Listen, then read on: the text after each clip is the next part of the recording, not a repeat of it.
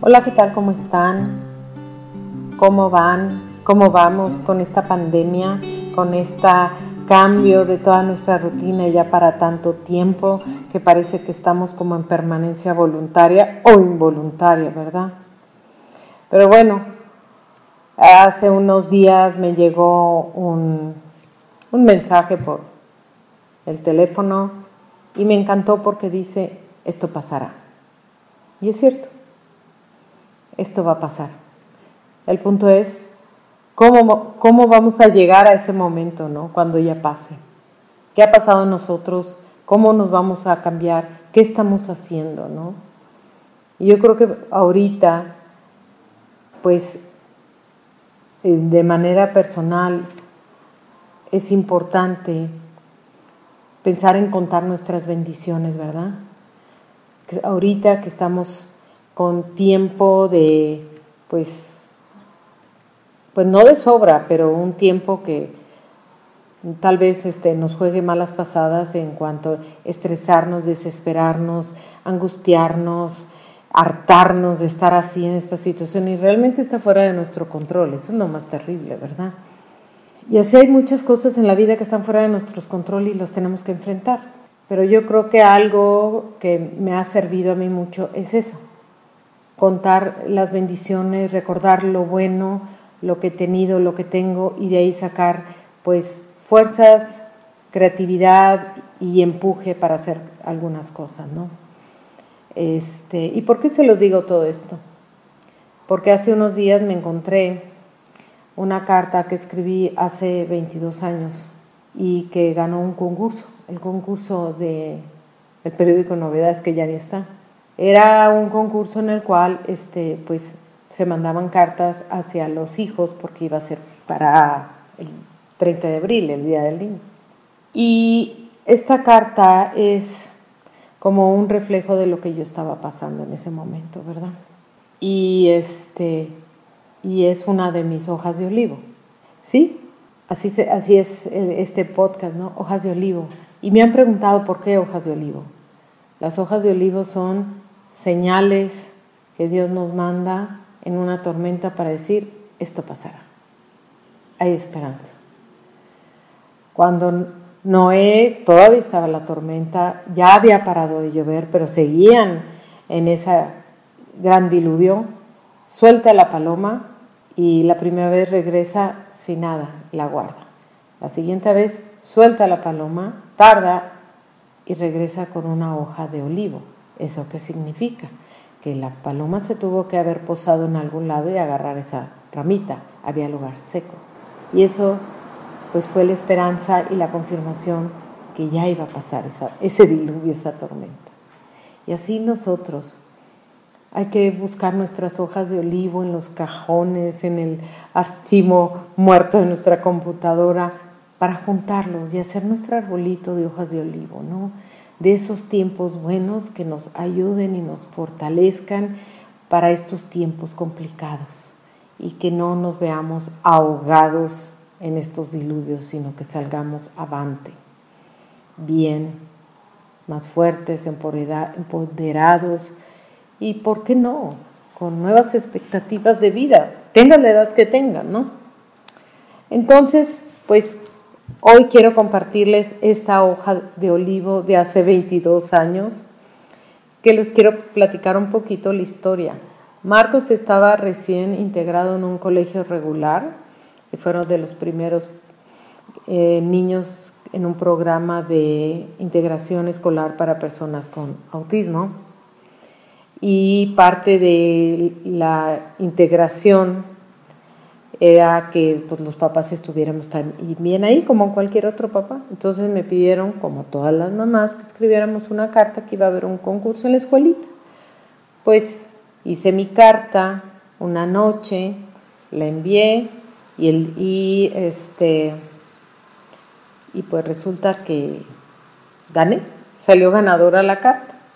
Entonces luego hubo un evento en Domus, que es el Instituto de Autismo donde estaba Marcos, y pues volví a leer la carta.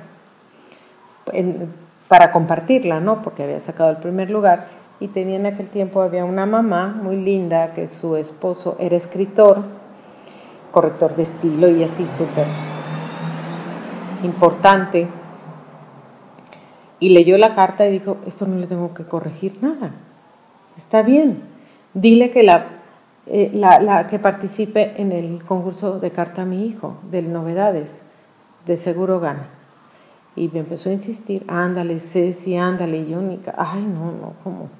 Estaba yo muy, muy abrumada, no, no veía hoja de olivo. este, total que me insistió tanto, de verdad sí se lo agradezco, que mandé la carta media hora antes que cerrara el, el, correo en oficina de correo porque la teníamos que mandar eh, certificada y no sé qué tantas cosas. Total que, de veras, media hora antes del último día, del último momento, le envié. Y pasaron una semana, dos semanas, y una mañana me levanté abrumada, este, no veía hojas de olivo. Eh, este, me senté y le dije, Dios mío, yo quiero vacaciones, y vamos a empezar vacaciones de escolares, ¿no? Y me quiero ir a la playa, que nos podamos ir a descansar todos como familia.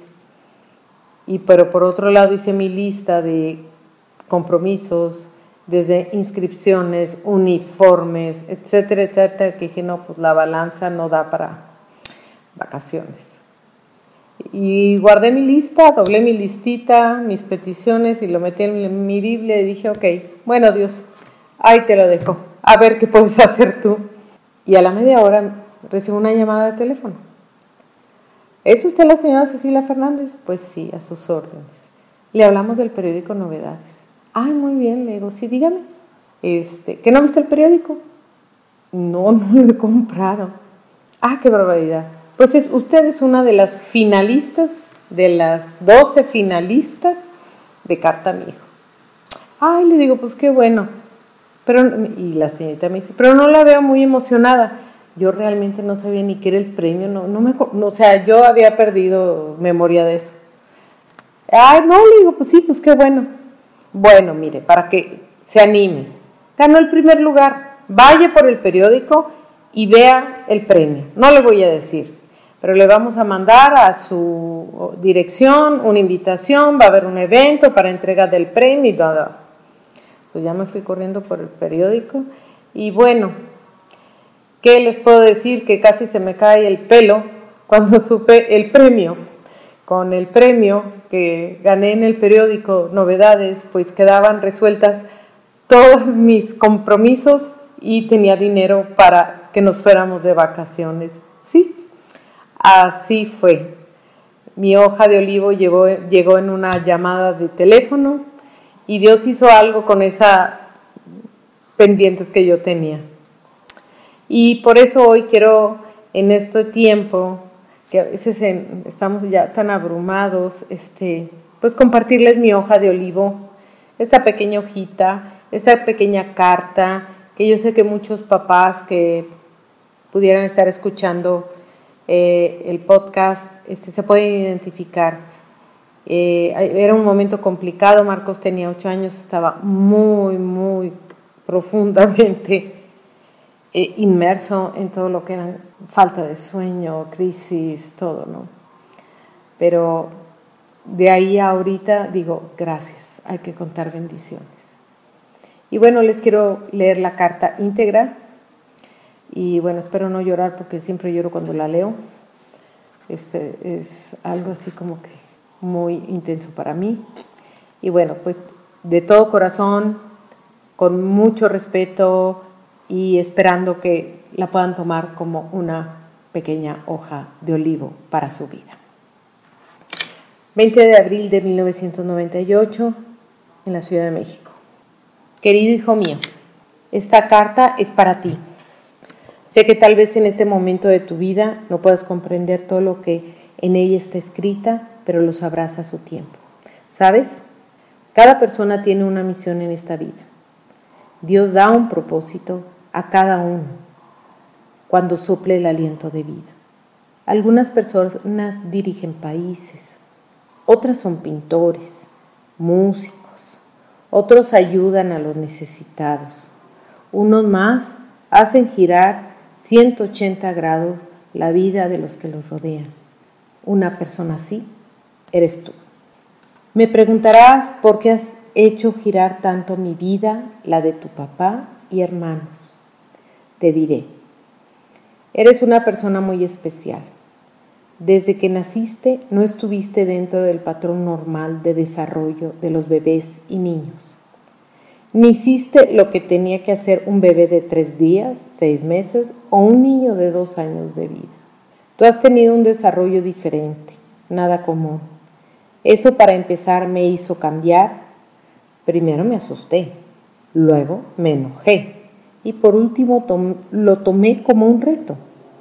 Pero eso no bastaba. No te entendía. Tenías y tienes una manera diferente de percibir el mundo. Cuando eras más chico, Tratabas de dar orden a tu vida.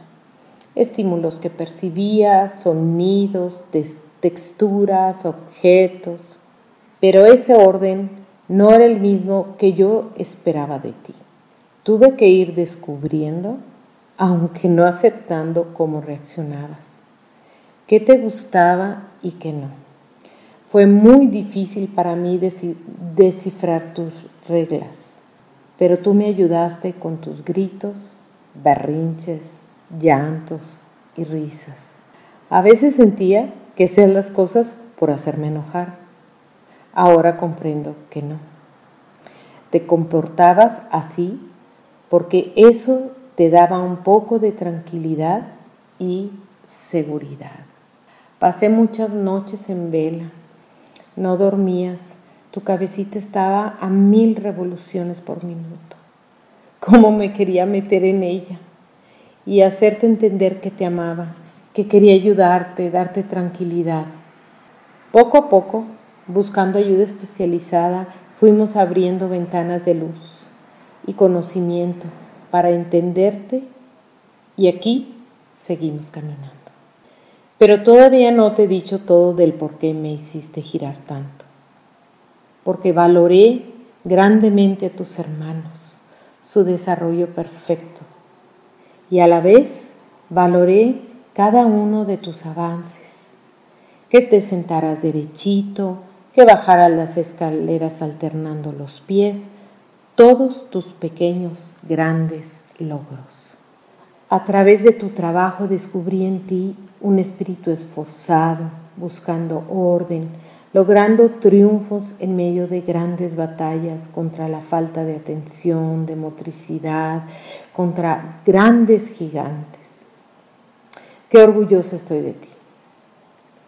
Eres ejemplo para seguir esforzándome y para aumentar mis expectativas de tus capacidades, creer más en ti y no en lo que yo puedo hacer por ti. ¿Cómo no cambiar? ¿Cómo no ser diferente? No ha sido nada fácil, pero dice la Biblia que todas las cosas para los hijos de Dios son para bien. Es difícil a veces descubrir el bien, pero ahí está, esperando que lo encontremos. Y cuando lo hacemos, lo demás pierde importancia. Se logra ver todo en su justa medida y proporción. Me has hecho valiente contra las miradas inquisidoras, enjuiciantes. Me has hecho paciente para enseñarte. Me has hecho sensible para la discapacidad. Me abriste un mundo totalmente diferente en el cual ni pensaba, pero estaba ahí. Gracias, hijito, por todo lo que me has dado. Gracias a Dios por la fortaleza de su Espíritu Santo en mi vida. Seguiremos caminando juntos y cuando yo ya no pueda, acuérdate que Jesús estará a tu lado. Nunca estarás solo. Él suplirá y hará todo lo que tú no puedas. Dios te bendiga con amor, mamá. Oh, pues ahí está. Esta fue una gran hoja de olivo. Y ahí está reflejado lo que yo sentía y esto fue un inicio de por qué estoy donde estoy y por qué me importa tanto la nutrición. Y no es algo trillado, porque fue parte de este caminar, fue parte de este entenderlo, fue parte de este buscar sí, alternativas y buscar, como dice, el bien en esta época difícil de mi vida y de mi familia completa, porque todos, todos la sufrimos. Y esa es la respuesta porque he tenido algunas eh, personas que me han preguntado, ¿y por qué nutrición? ¿Y por qué no te, te volviste psicóloga o experta en alguna terapia? Por, ahora sí, porque este es mi caminar y por tal vez mi formación y porque yo tenía muy buenas terapias y muy buen apoyo, pero faltaba, faltaba para Marcos algo y fue ahí donde lo encontré. En esta nutrición, en este cambio, en este alimentar ese cerebro que estaba totalmente acelerado, totalmente inquieto, totalmente descompensado y poco a poco, en este diluvio de indefiniciones, desinformación, porque no es lo mismo ahorita que hace 22 años, lograr eh, entender un poco y empezar a cambiar paradigmas. Sí, y yo creo que también eso es otra hojita de olivo. Los paradigmas que se nos ponen enfrente en la vida, que tal vez hasta por supervivencia necesitamos cambiar. ¿sí? Necesitamos cambiar esos paradigmas en todas las áreas de nuestra vida si nosotros queremos seguir avanzando. Y por eso la nutrición o la forma de vida que tenemos para tener salud tiene que ser algo muy importante, y más en este tiempo. ¿Sí? Y, esta pandemia nos tiene que hacer reflexionar cómo estoy yo, cómo estoy yo de salud, cómo están mis hábitos, cómo está mi familia, cómo están mis hijos. Porque el tema es eh, la prevención, ¿verdad? Y lo primero que nos dicen, bueno, hay que lavarse las manos, hay que cuidarse, hay que quedarse encerrado. Sí, pero vamos allá. La prevención va más allá. ¿sí? Es no ser parte del grupo vulnerable, ¿sí? de los más expuestos. ¿Quiénes? Las personas que están en sobrepeso, hipertensas, eh, con diabetes. ¿sí? Y ahorita, por ejemplo, en México, que estamos muy altos, Sí, hay mucho problema en cuanto a manejo, manejo de salud, pero el tema cuál es? Somos el primer país de obesidad infantil. Primero, segundo lugar en obesidad en adultos, en diabetes. Porque España, algunos otros países también estuvieron con un alto nivel de mortalidad en Europa porque son hipertensos. Y si se fijan, son enfermedades que ya traemos, que a veces la consideramos como parte ya de nosotros, ¿no? Bueno, pues es que mi papá era hipertenso, entonces yo todo voy a hacer. No, pues es que toda mi familia es diabética, entonces pues no, pues ya, ahí traigo el gen. Sí, pero los genes se pueden callar, los puedes encerrar y dejar ahí y vivir bien. Entonces, insisto, nuestros hábitos, nuestra cultura de salud, así la llamo yo ya, ya no son hábitos, tenemos que ser una cultura, tenemos que regresar a las cosas buenas. Y más ahorita que estamos en estos, eh, en estos tiempos anormales, por decirle aquí, sí, pero realmente parecen más normales, tenemos que encontrarnos en un cambio, ¿sí? En un cambio de, muchas cosas y está el, el cambio de nuestros hábitos alimenticios.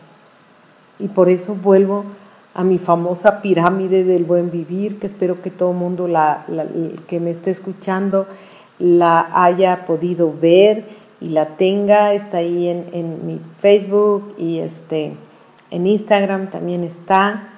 Que nuestra base son las verduras. Ay, Cecilia, ¿cómo insistes con las verduras? Pues sí, porque es donde más color hay, si ustedes se fijan. las verduras son de todos los colores. Las proteínas no. Las proteínas son más oscuritas. Las frutas tienen muchos colores, pero donde más, más colores hay es en las verduras. Y no es por casualidad. Cada color eh, eh, son nutrientes. Entonces, ¿qué tenemos que hacer? Este, comer de colores. Y aunque parezca así como un medio cursi, para que nuestra vida se vuelva de color. que sea colorida, que sea con mayor ánimo. ¿Por qué? Porque los mismos colores de las verduras y también de las frutas nos van a ayudar a estar mejor, a sentirnos mejor. ¿Por qué? Porque producen una neuroquímica de felicidad, de bienestar, de, de tranquilidad, de buen sueño. ¿Y por qué no? Y de felicidad. El sentirse bien, sentirse en paz, créanme, se incrementa, aumenta, mejora con el consumo de frutas y verduras. Y claro, no es el comercial ese que dice come frutas y verduras, ¿no? Cuando te están enseñando alimento no, no tan sano. No, no, no. Es come frutas y verduras. Y yo más bien pondría verduras y frutas, acuérdense, son tres por dos. Nuestra base son verduras. Ir comiendo este, de colores es un hábito. Y haz una reflexión. Pregúntate, hoy he comido de diferentes colores, naranja, rojo, amarillo, verde, morado, cafecito, ¿sí? Y si no, tienes que empezar a buscar tener tu alimentación de colores, ¿sí? Eh, ahí hay muchos artículos y hay mucha investigación, no crean que es así nada más, ¿no? Eh, hay mucha investigación. Los títulos de algunos, de algunos artículos, eh, la dieta rica en frutas y verduras incrementa este, la creatividad en el día a día. ¿Sí? Y, se, y fue una investigación en 405 personas adultas siendo esta investigación en el 2014, o sea, están calientitos, están recién hechos, ¿sí? Eh, otro, comer frutas y verduras nos ayuda a nuestro estado emocional para estar bien, ¿sí? 2013, ¿sí? ¿Y, ¿Y por qué es? Porque las verduras y las frutas con esos colores y todos sus fitonutrientes nos van a ayudar a activar esas buenas lo que llamamos los neurotransmisores del bienestar. ¿sí?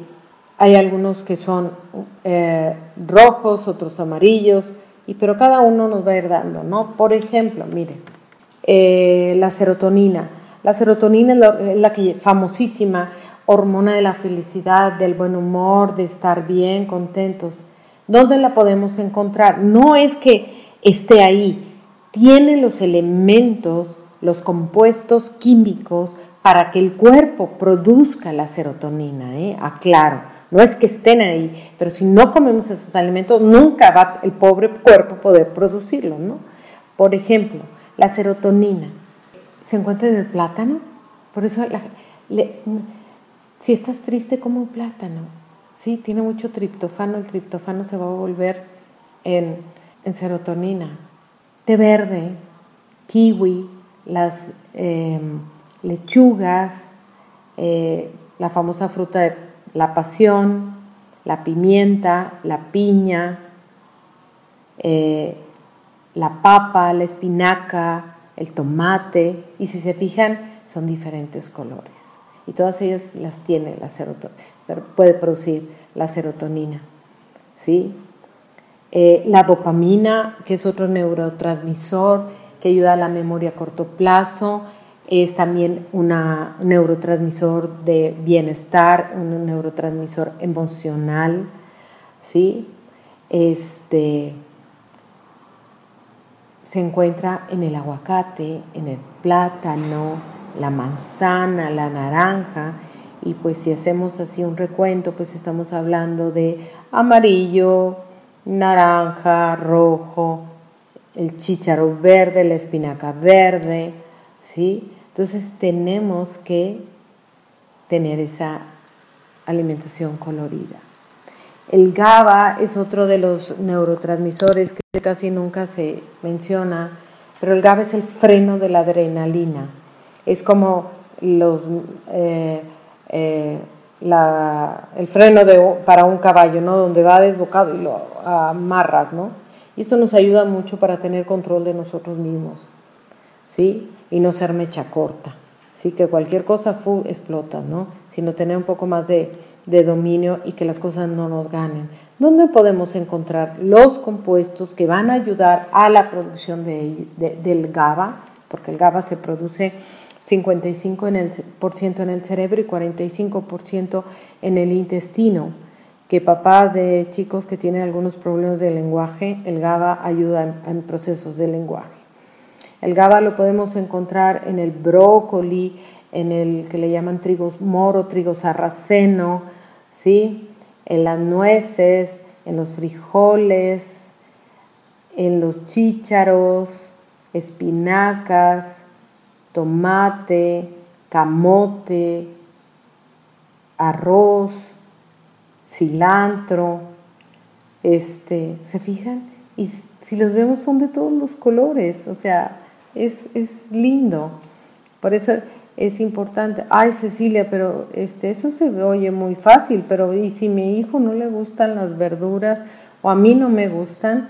Hay muchos estudios que el gusto se educa y el gusto va cambiando según las deficiencias o la presencia del zinc, que es un mineral.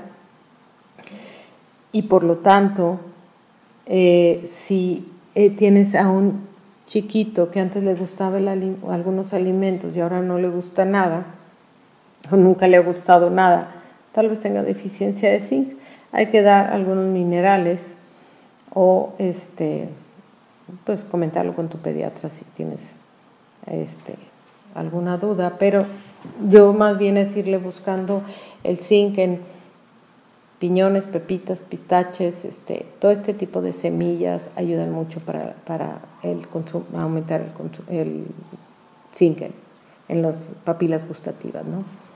Entonces, este es un reto de, de colores. ¿sí? Este reto de colores nos va a ayudar muchísimo. Este, nos va a ayudar a estar mejor nos va a tener un estado de ánimo a pesar de esta pandemia con mayor expectativa, con diferente punto de vista, nos va a mantener sanos y, este, y nos va a traer a nuestro canastita una nueva hoja de olivo. No es fácil, los hábitos tardan mucho. Este, hay un libro muy bueno que se llama Food and Mood. ¿eh? alimentación y emociones. Y ahí viene mucho de esto. ¿sí? Este, voy a poner en estos días en, ahí en, mi Facebook eh, una tabla colorida para que veas que, cómo, a qué alimentos tiene algunos compuestos que nos pueden ayudar a estar bien. No todo es lo de afuera, más bien es de adentro hacia afuera, donde, cómo vamos a poder estar bien a pesar de y si nosotros comemos más verduras, más fruta, bajamos eh, la ingesta de proteínas animales todos los días, nuestro metabolismo va a cambiar, nuestra bioquímica va a cambiar y vamos a estar mejor. ¿sí? Igual los niños. Ay, Cecilia, pero yo tengo un niño selectivo, no come nada. Hay opciones para que coman. Un día me llegó una mamá muy angustiada, tenía un niño que llegó y dijo, tiene un año comiendo tortillas con sal y agua, literal. El niño pues estaba verde de color, palidísimo, mal y unas conductas terribles y traía una deficiencia de muy fuerte. Y poco a poco buscando estrategias, metiéndole las verduras, aunque él no supiera, en su tortillita, y poco a poco fue cambiando. O sea, hay que romper el ciclo necesita comer pero no quiere comer, entonces ¿qué tengo que hacer? Pues esconderlo para que puedan este, empezar a, tomar, que su cuerpo empiece a recibir esos nutrientes y poco a poco va cambiando el, el sabor. A veces cuando los niños también traen intoxicaciones por metales pesados como plomo, mercurio, aluminio, todo les sabe centavo. O a ti, si no soportas las verduras, dice, pero ¿por qué? ¿Por qué me ha pasado esto? Si antes sí me gustaban y ahora no. Hay que ver tus deficiencias de zinc, hay que ver cómo está tu absorción y cómo está realmente tu, tu, equilibrio ¿no? de, de nutrientes. Entonces vuelvo a lo mismo, hay que comer más verduras tres veces al día. hay un todo un mover, en vez de fast food se llama un mover de cultura culinaria que se llama slow food, ¿no? en vez de comida rápida, a ser comida lenta. ¿Y esta comida lenta qué es? Pues eso, hacer la comida en, a veces desde cultivarla, ¿no? Ahorita está muy, muy en boga, pero no es como una moda así, sino volver a lo antiguo. Antes las familias tenían sus huertos familiares. Pues te reto, ¿por qué no hasta en una caja de madera puedes, este, o hasta de plástico, nada más poniéndole hoyitos o buscar en el internet eh, estrategias, puedes tener tu huerto, em, mm, tener tus hierbas de olor, puedes tener cebollas y este y sobre todo germinados. Los germinados son semillas vivas y el comer semillas vivas pues hace vivo el intestino. Entonces, eso tenemos que hacer fermentados, de pepinillos fermentados, col fermentada. Hay una maravillosa este, fermento que es fermento de betabel, funciona maravilloso con los niños. Y los niños, si nosotros los enseñamos a comer verduras toda la vida, desde pequeñitos, yo creo que es de las mejores herencias que les podemos dar. Ah, es que no le gustan las verduras, Cecilia. la pregunta es, ¿y no se las has presentado? Es que, es que no come brócoli. Porque es que a mí no me gusta el brócoli, dice la madre. No, pues pobrecito niño, ¿no? El que culpa tiene. Presentémosle las verduras amables, este, coloridas. Los niños son maravillosos y los, se enamoran de los colores. Pero si todo les ponemos así eh, de cocción rápida, todo es pálido, no hay colores. Necesitamos este, enseñarlos a comer de colores y que degusten las verduras y las frutas así como son, sin sal, sin azúcar, sin nada. Permitir que sus papilas gustativas desde pequeñitos saboreen la naturaleza, saboreen sus alimentos como lo son, así como son. El sabor de una fresita así como está, no con azúcar encima, o el sabor de un pepino, un jitomate, así como es. Nosotros como adultos pues ya tenemos muy amañadas, muy enviciadas nuestras papilas gustativas, pero los niños no. Y si constantemente los estamos este, nutriendo con una buena variedad de frutas y verduras, sus papilas gustativas van a estar sanas y siempre van a comer bien. Un niño que se le enseña a comer bien, aunque entre a la adolescencia y entre en sus rebeldías y coma, regresan, regresan a su buen comer porque fue su herencia, lo tienen como imprinting. Yo creo que ahorita y con esto tema de, de, la salud, ¿verdad? Hay que fortalecer el sistema inmune, sí, pero el sistema inmune no se fortalece de un, mes para otro. Es una manera de vivir, hay que asolearse, tener vitamina D, eh, ejercicio. ¿Para qué? Para que en estos momentos que llegan estas cosas tan terribles que nadie sabe ni cómo, estar sanos y no ser parte de estos grupos vulnerables. ¿sí? Los buenos hábitos nos, nos permiten estar sanos. Eh, hace poquito empezaron unos movimientos, eh, sobre todo en Europa, que llegó primero la pandemia, ¿no? El tema es, ok, el virus se va, pero va a haber una pandemia emocional, psicológica, y ya se empieza a oír en las noticias que hay personas muy deprimidas o hay mayor número de suicidios. ¿Por qué? Porque estamos en una descompensación total, ¿sí? Emocional, estrés, eh, todo, ¿no? Pero ¿cómo podemos contrarrestarlo?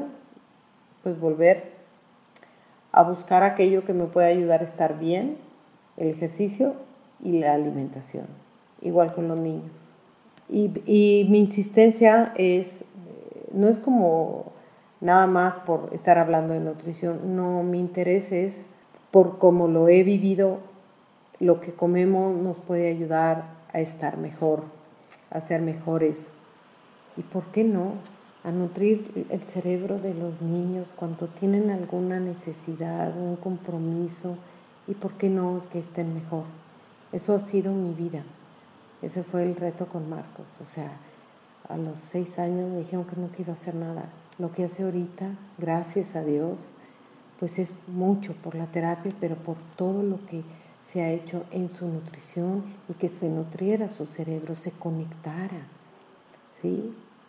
No es fácil, es perseverancia, es estar ahí, pero pues son las mejores recompensas y sobre todo pues esas hojas de olivo que vamos juntando, ¿verdad? ¿Qué es lo que hace la vida? ¿Sí? Juntar esos buenos momentos, esos momentos de esperanza, momentos de va a pasar y va a estar mejor, que eso nos empodera para los, los tiempos difíciles. Les reitero, voy a poner este, eh, información de colores en, en, Facebook, en Instagram, pero pues tú puedes empezar hoy. Ve que puedes comer de colores. Y este, vete al mercado y ve todos los colores que hay. Bueno, ahorita no se puede mucho, pero ya se están abriendo algunos lugares y ¿qué colores voy a comer hoy? Y mañana otros colores. Ahí les dejo el reto. Y bueno, en 15 días ya les preguntaré cómo les va y qué han comido de colores. Que tengan un buen tiempo y juntemos nuestras hojitas de olivo para estos tiempos todavía que nos faltan. Cuídense mucho, que estén muy bien. Hasta luego.